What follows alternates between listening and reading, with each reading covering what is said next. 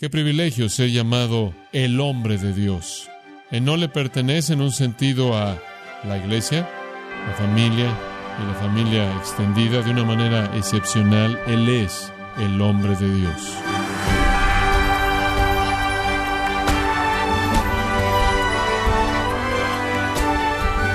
Queremos darle las gracias por acompañarnos a este subprograma, gracias a vosotros, con el pastor John MacArthur.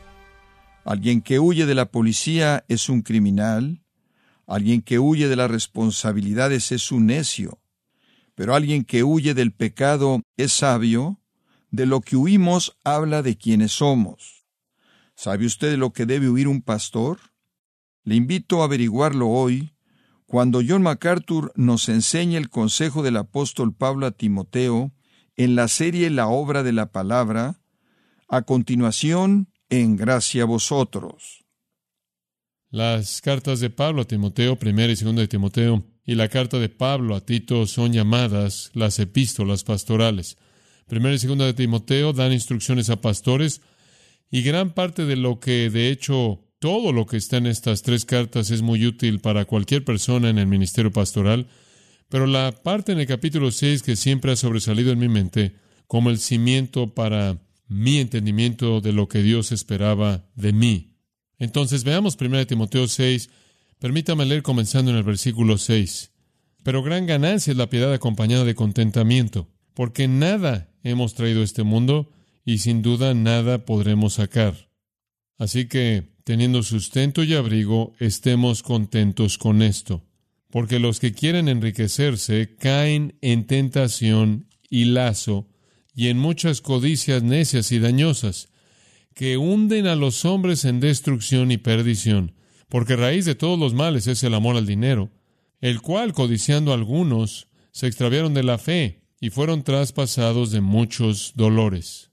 Mas tú, oh hombre de Dios, huye de estas cosas y sigue la justicia, la piedad, la fe, el amor, la paciencia, la mansedumbre. Pelea la buena batalla de la fe, echa mano de la vida eterna, a la cual asimismo fuiste llamado, habiendo hecho la buena profesión delante de muchos testigos, te mando delante de Dios, que da vida a todas las cosas, y de Jesucristo, que dio testimonio de la buena profesión delante de Poncio Pilato, que guardes el mandamiento sin mácula ni reprensión hasta la aparición de nuestro Señor Jesucristo, la cual a su tiempo mostrará el bienaventurado y solo soberano, Rey de reyes y Señor de señores, el único que tiene inmortalidad, que habita en luz inaccesible, a quien ninguno de los hombres ha visto ni puede ver, al cual sea la honra y el imperio sempiterno. Amén. Esa es una de las doxologías más hermosas en el Nuevo Testamento y viene después de una instrucción directa para un pastor.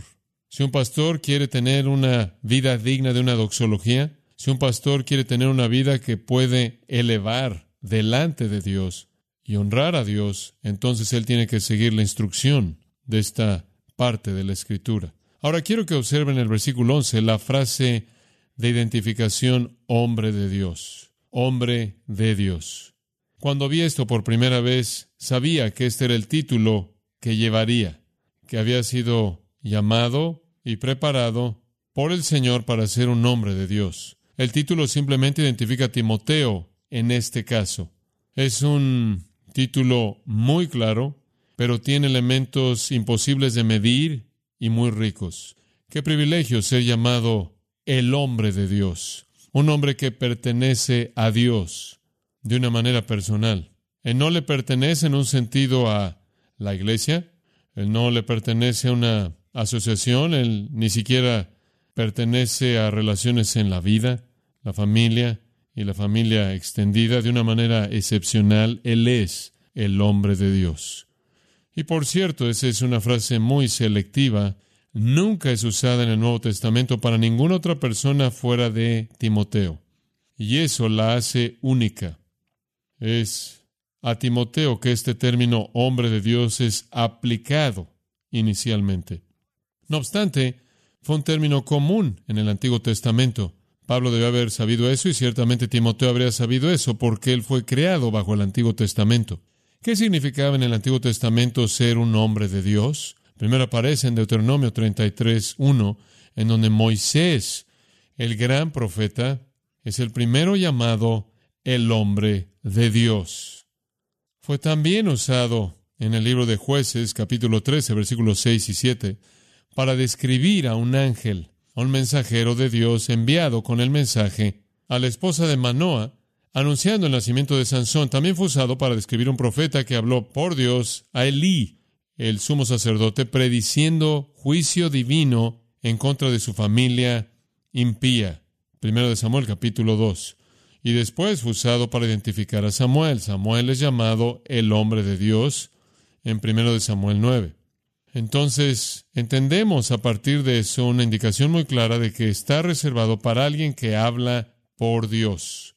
Habla en nombre de Dios, alguien que pertenece a Dios de una manera única, de tal manera que Él es el representante de Dios hablando en nombre de Dios. Y hubieron más en el Antiguo Testamento. Fue usado del profeta Semaía, quien fue enviado por Dios a profetizar en contra de Roboam. Fue usado de nuevo para un profeta que habló la palabra de Dios a Jeroboam con respecto a que él iba a ser reemplazado y juzgado. Describe a Elías en 1 de Reyes 17, describe a Eliseo. En 2 de Reyes capítulo 4, describe a David. Describe al profeta que confrontó a Masías. Ese profeta es llamado el hombre de Dios en 2 de Crónicas 25. Identifica a un profeta llamado Igdalia en Jeremías 35, 4. Y el resumen de todos estos usos nos dice de manera inequívoca que este es un término técnico para alguien que le pertenece de manera única a Dios porque habla en nombre de Dios. Él comunica el mensaje de Dios al mundo. Una descripción ampliada de este llamado se encuentra en segunda de Pedro 1.21. Ninguna profecía de Dios, ninguna escritura, jamás fue hecha por un acto de la voluntad humana, sino los hombres, movidos por el Espíritu Santo, hablaron de parte de Dios. Entonces aquí aprendemos algo más del hombre de Dios. Cuando Él habla la palabra de Dios, Él habla por el poder del Espíritu Santo. Dios siempre ha tenido a sus predicadores capacitados por su Espíritu, sus profetas y mensajeros. Hombres de Dios son aquellos que son llamados de manera única a proclamar su palabra.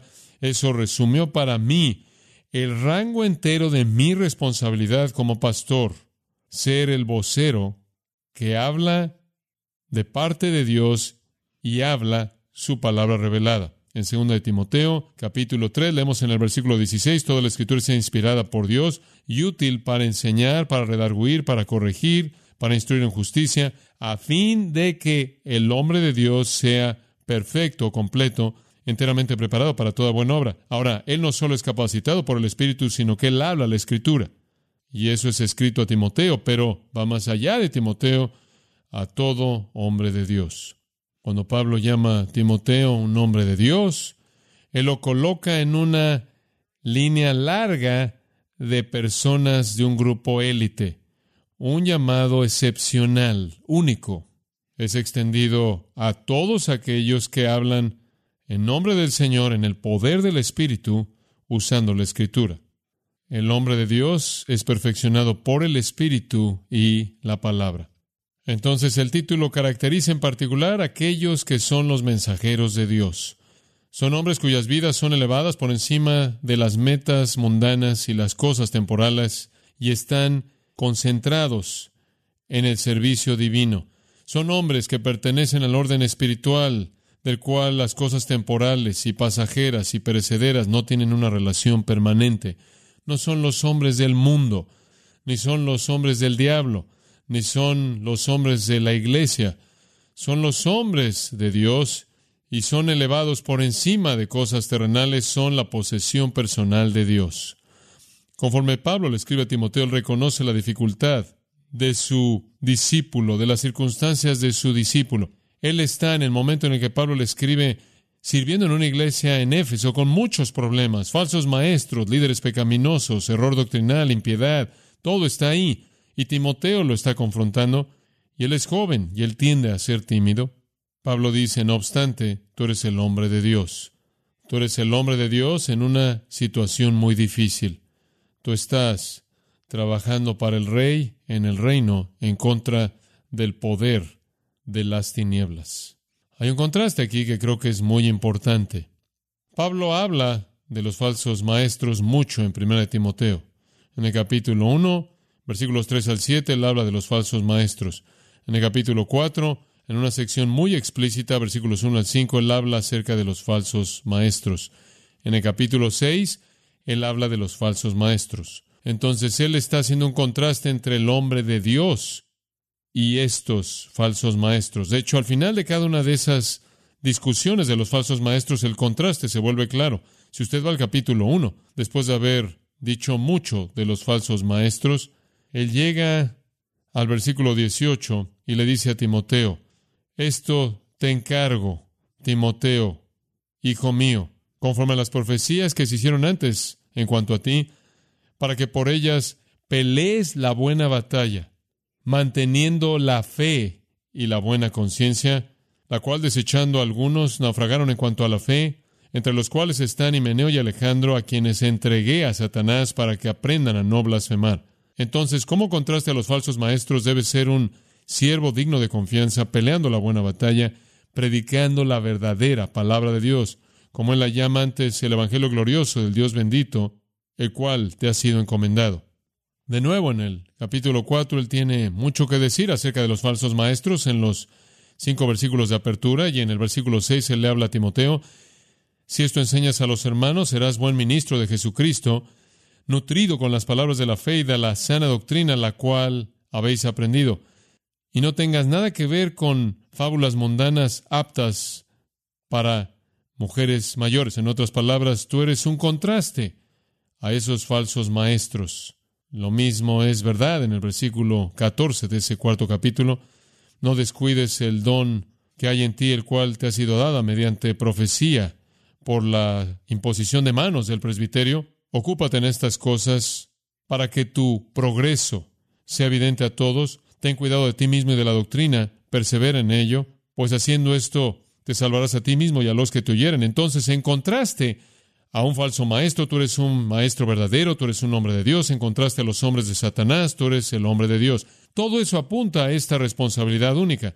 Y al llegar al capítulo 6 llegamos al versículo 11, de nuevo Pablo ha hablado de los falsos maestros antes en este sexto capítulo. Si alguno enseña doctrina diferente y no se conforma a las sanas palabras de nuestro Señor Jesucristo, la doctrina que es conforme a la piedad, está envanecido, no entiende nada y tiene un interés impropio en disputas de palabras, controversias de las cuales nacen envidia, contención, malas palabras, malas sospechas y una fricción constante entre los hombres de una mente depravada y privados de la verdad, que piensan que la piedad es un medio de ganancia, de nuevo, haciendo un contraste entre Timoteo, un hombre de Dios, con los falsos maestros corruptos. Todo eso apunta a la responsabilidad del pastor de ser el hombre de Dios. Y esa es la razón por la que él dice en el versículo 11, en donde retomamos nuestro texto, mas tú, oh hombre de Dios, tú, con esta identificación única, tú, hombre que le pertenece a Dios. Así es como debes conducir tu vida. Esto fue tan importante para mí muchos, muchos años atrás, a tal grado que al principio en el ministerio le presté mucha atención a esta parte de la escritura y uno de los hombres que admiraba como un pastor joven era W. A. Criswell, quien estaba en la primera iglesia bautista de Dallas. Estuvo ahí por unos 45 años, que de hecho vino aquí y predicó un domingo, lo cual fue algo inolvidable para mí. Él tenía una Biblia de estudio la Biblia de estudio Criswell y cuando la Biblia de estudio salió, quizás usted tuvo una, quizás usted va a encontrar una en su casa en algún lugar. Él había escogido colocar mi sermón de muchos años atrás en forma escrita dentro de las páginas de esa Biblia de estudio. Entonces entendí que había tenido el mismo efecto en él y él esperaba que lo tuvieran otros que este pasaje había tenido en mí. Entonces, ¿qué define un hombre de Dios? Hay cuatro cosas a las que Pablo apunta aquí, las cuatro características de un hombre de Dios, las cuatro marcas de un hombre de Dios. Número uno, el hombre de Dios es conocido por aquello de lo que huye. Versículo 11. Mas tú, oh hombre de Dios, huye de estas cosas. Huye en el imperativo presente significa continuo. Sigue huyendo, sigue huyendo, no es una acción en un punto en el tiempo, es una responsabilidad de por vida. continúa huyendo. La palabra griega es feuge, de la cual obtenemos la palabra en inglés fugitivo. Un fugitivo es una persona que está corriendo, alguien que está huyendo. Presenta a alguien que está huyendo de una plaga o que está huyendo del peligro, huyendo de un enemigo, huyendo de un ejército que va avanzando, huyendo de una serpiente venenosa. Un hombre de Dios entonces aprende a ser un hombre que está corriendo, un hombre que está huyendo. Hay ciertas cosas de las que él tiene que huir.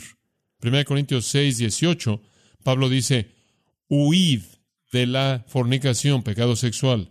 1 Corintios 10, 14, él dice, huid de la idolatría. Pero aquí él dice, huye de estas cosas. ¿De qué cosas está hablando él? Bueno, le está hablando de las cosas que acaban de ser mencionadas. Versículo 5. Falsos maestros que ven la piedad como un medio de ganancia. Los falsos maestros en todo lugar en la Escritura Antiguo y Nuevo Testamento se presentan como personas que están involucradas en la religión por el dinero, hacen mercadería de vosotros. Por otro lado, la piedad, versículo 6, de hecho, es gran ganancia cuando está acompañada de contentamiento, porque nada hemos traído a este mundo y nada podemos sacar tampoco, como Joe Bailey dijo hace años atrás, usted no ve a una carroza fúnebre jalando un camión de mudanza. Así que teniendo sustento y abrigo, estemos contentos con esto, mas los que quieren enriquecerse caen en tentación y lazo, y muchas codicias necias y dañosas que hunden a los hombres en perdición y destrucción, porque raíz de todos los males es el amor al dinero, el cual codiciando algunos se extraviaron de la fe y fueron traspasados de muchos dolores. Y mientras que eso es verdad en general, esa revelación viene en un texto que le está hablando a pastores. Los falsos maestros buscan dinero. Tú no puedes hacerlo así. Tú no puedes hacerlo así. Antes en esta carta él dijo, debemos huir de mitos y fábulas mundanas y genealogías interminables. Más adelante en el sexto capítulo, debemos huir de palabras vacías. Segundo Timoteo 2.22, debemos huir de pasiones juveniles. Pero aquí, en contraste a los falsos maestros, hay que huir del amor al dinero, huir de la avaricia y todo aquello que está asociado con ello, lo cual es tan mortal y destructivo. Este es el pecado de los falsos maestros y mentirosos que pervierten la verdad por ganancia, que hacen mercadería de la gente, que buscan ganancia deshonesta, que predican por dinero, desde Balaam, el profeta que fue comprado por el postor más alto, a Judas, el apóstol que vendió a Jesús por treinta piezas de plata, desde falsos profetas de Israel, que son llamados perros avaros porque nunca se han satisfecho de explotar a la gente para su propia ganancia, preocupados únicamente por su propia ganancia. Isaías 56 dice, habla de los profetas avaros y sacerdotes de la época de Jeremías, los profetas de la época de Ezequiel, que podían ser comprados con puñados de cebada y una hogaza de pan, los profetas que adivinaban por dinero en Miqueas, hasta los falsos maestros que hablan buenas palabras y hablan de manera amable a los romanos para engañar a los inocentes para la satisfacción de sus propios cuerpos, y los habladores desordenados y vacíos y engañadores de Creta que alteraban a casas enteras, enseñando cosas que no deberían por ganancia deshonesta. Tito 1, 10 y 11. El amor al dinero pervierte a cualquiera, pero el amor al dinero especialmente pervierte a los maestros. Segunda de Pedro 2 dice, en avaricia los explotan a ustedes 1 Pedro 5.2 lo hacen por ganancia deshonesta. El pastor tiene que huir de todas las cosas que están asociadas con el dinero y la avaricia y estar satisfecho con lo que el Señor provee. El apóstol Pablo, en Hechos 20, estableció un estándar para mí cuando yo era muy joven y leyendo a lo largo del libro de los Hechos, cuando él dijo esto en el versículo 33 a los ancianos efesios, ni plata, ni oro, ni vestido de nadie he codiciado. Vosotros mismos sabéis que estas manos ministraron para mis propias necesidades y a los hombres que estaban conmigo. En otras palabras, trabajé para proveer para mis necesidades, inclusive sustentar a aquellos que estaban conmigo. En todos he mostrado que al trabajar duro de esta manera deben ayudar a los débiles y necesitados y recordar las palabras del Señor que él mismo dijo, más bienaventurado es dar que recibir. Esa es la única cita de los labios de Jesús en todo el Nuevo Testamento fuera de los Evangelios y es más bienaventurado es dar que recibir. Un maestro fiel no va a tomar, a recibir. Un hombre de Dios fiel va a ser un dador. Él va a ser caracterizado por una prontitud y disposición a dar. No significa que él no debe ser apoyado económicamente. Pablo presenta eso en 1 Corintios 9. Él tiene un derecho a ser apoyado. Dice en el versículo 14, el Señor dirigió a aquellos que proclaman el Evangelio a que se ganen la vida del Evangelio, pero él dice, no he usado ninguna de esas cosas, se lo dejo al Señor. No extiendo mi propia causa, no estoy metido en esto por el dinero. Primera de Tesalonicenses 2.9, vosotros sois testigos y también lo es Dios de cuán devota y recta e irreprensiblemente nos conducimos hacia vosotros creyentes. ¿Cómo se conducieron? Porque vosotros mismos recordáis, hermanos, nuestro trabajo y dificultad, como trabajando día y noche para no ser carga a ninguno de vosotros, les proclamamos el Evangelio de Dios. Él trabajó al margen para no ser una carga. Usted puede ser un predicador, pero si usted ama el dinero, usted no es un hombre de Dios. Usted no puede ser el hombre de Dios y el hombre del dinero. Usted no puede servir a Dios y al dinero. Jesús dijo eso. Pero tantos han pervertido eso. Mire, hay mucho dinero que se puede producir a expensas de la gente. Cuando Jesús envió a los discípulos a sanar, él dijo, no reciban dinero. Sabemos que la gente va a pagar dinero por curaciones falsas. Usted puede imaginarse cuánto dinero los discípulos podrían haber recibido cuando de manera genuina podían curar si ellos le ponen un precio a su poder. No reciban dinero. No reciba dinero. Nunca le ponga un precio a su ministerio me molesta, me molesta mucho ver a muchos que manipulan a la gente para alcanzar su ganancia financiera personal. Y lo hacen de una manera sutil, muy consciente de alguien que viene y dice, el Señor me dio una visión de lo que este ministerio necesita hacer, el Señor me mostró que necesitamos plantar esta, esta cantidad de iglesias o construir una institución grande o alcanzar estas metas, para hacer eso voy a necesitar tu inversión y tu dinero. En primer lugar, él no puede saber lo que el Señor tiene en mente para el futuro. Eso es ambición personal disfrazada de idioma espiritual. Y la gente ha sido usada y abusada de manera incansable por alguna visión, alguna supuesta visión que no es nada más que ambición personal. Cuidado cuando alguien le dice a usted que hay un plan que debe ser cumplido, que vino del Señor. Nadie sabe eso. Grace Church no es lo que yo planeé, Nunca tuve un plan para la iglesia, nunca he tenido un plan para nada fuera de aparecerme el domingo siguiente y enseñar la palabra de Dios. Ese es el plan. Amar a la gente, servir a la gente, pastorear, formar líderes. El plan es de Dios. Yo solo sé cuando sucede. Yo solo sé cuando aparece. Yo solo sé cuando se desarrolla. Pero usted puede ganar mucho dinero, llenar sus arcas al convencer a la gente que son parte de una visión que Dios le dio a usted acerca del futuro que no puede cumplirse a menos de que ellos hagan sacrificios. Con mucha frecuencia es poco más que una treta, porque no pueden saber lo que es el futuro. Nunca esperé que Grace Church fuera así. No tuve nada que ver con el plan. Lo único que somos simplemente es el resultado de lo que Dios soberanamente ha hecho. Un hombre de Dios es conocido por aquello de lo que huye, y de lo que huye es del amor al dinero. En segundo lugar, él es conocido por aquello que sigue. Mas tú, hombre de Dios, huye de estas cosas y sigue o persigue la justicia, la piedad, la fe, el amor, la paciencia, la mansedumbre. Él es un hombre que está corriendo, está corriendo duro y corriendo de manera incansable, huyendo continuamente de la corrupción del dinero. Esa puede ser una tentación para la gente en el liderazgo espiritual cuando son elevados, exaltados, cuando la gente los respeta y los tiene en alta estima, creen en ellos, pueden aprovecharse de esas personas por ganancia personal, entonces el predicador pasa su vida entera huyendo de eso. Y mientras que él está huyendo del amor al dinero, él está corriendo en la dirección de estas virtudes, la justicia, la piedad, la fe, el amor, la paciencia, la mansedumbre, sigue o persigue otro imperativo presente, lo cual significa acción continua. Esto es de por vida, siempre estamos huyendo, ese es el negativo, siempre estamos persiguiendo, siempre estamos huyendo de y corriendo hacia. La vida cristiana es un esfuerzo por huir de la maldad y buscar el bien. Esa es nuestra vida. Ese es un mandato para todo creyente, pero particularmente para aquellos que están en el liderazgo. Escuche, primera de Pedro capítulo 3, versículo 10, porque el que desea la vida y amar y ver días buenos, debe guardar su lengua del mal y sus labios de hablar engaño. Deja el mal y hace el bien, busca la paz y síguela. Entonces él está huyendo de la maldad hacia la paz, porque los ojos del Señor están sobre los justos y sus oídos atentos a su oración. Pero el rostro del Señor está en contra de aquellos que hacen maldad. ¿Quiere usted la bendición del Señor? Huya su vida entera de la maldad y corra hacia la justicia. Proverbios 15:9 Jehová ama al que busca la justicia, no el éxito, no el tamaño de la iglesia, no la fama, no el respeto, no la popularidad, no la promoción, no el dinero, no las posesiones. ¿Qué está usted buscando? ¿Cuál es su ambición? Pablo dice, 2 Corintios 5, mi ambición es serle agradable. Esa es la única ambición legítima.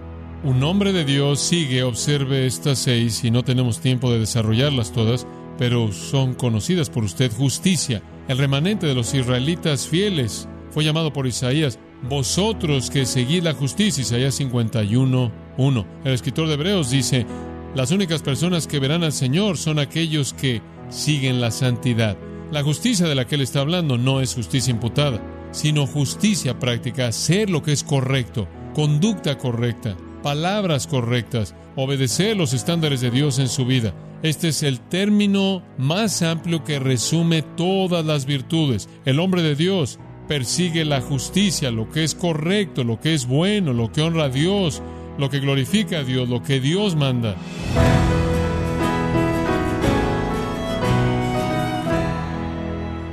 John MacArthur nos enseñó que hay cuatro características que definen a un hombre de Dios, y una de ellas es que debe huir del amor al dinero. Esto es parte de la serie La obra de la palabra, en gracia a vosotros.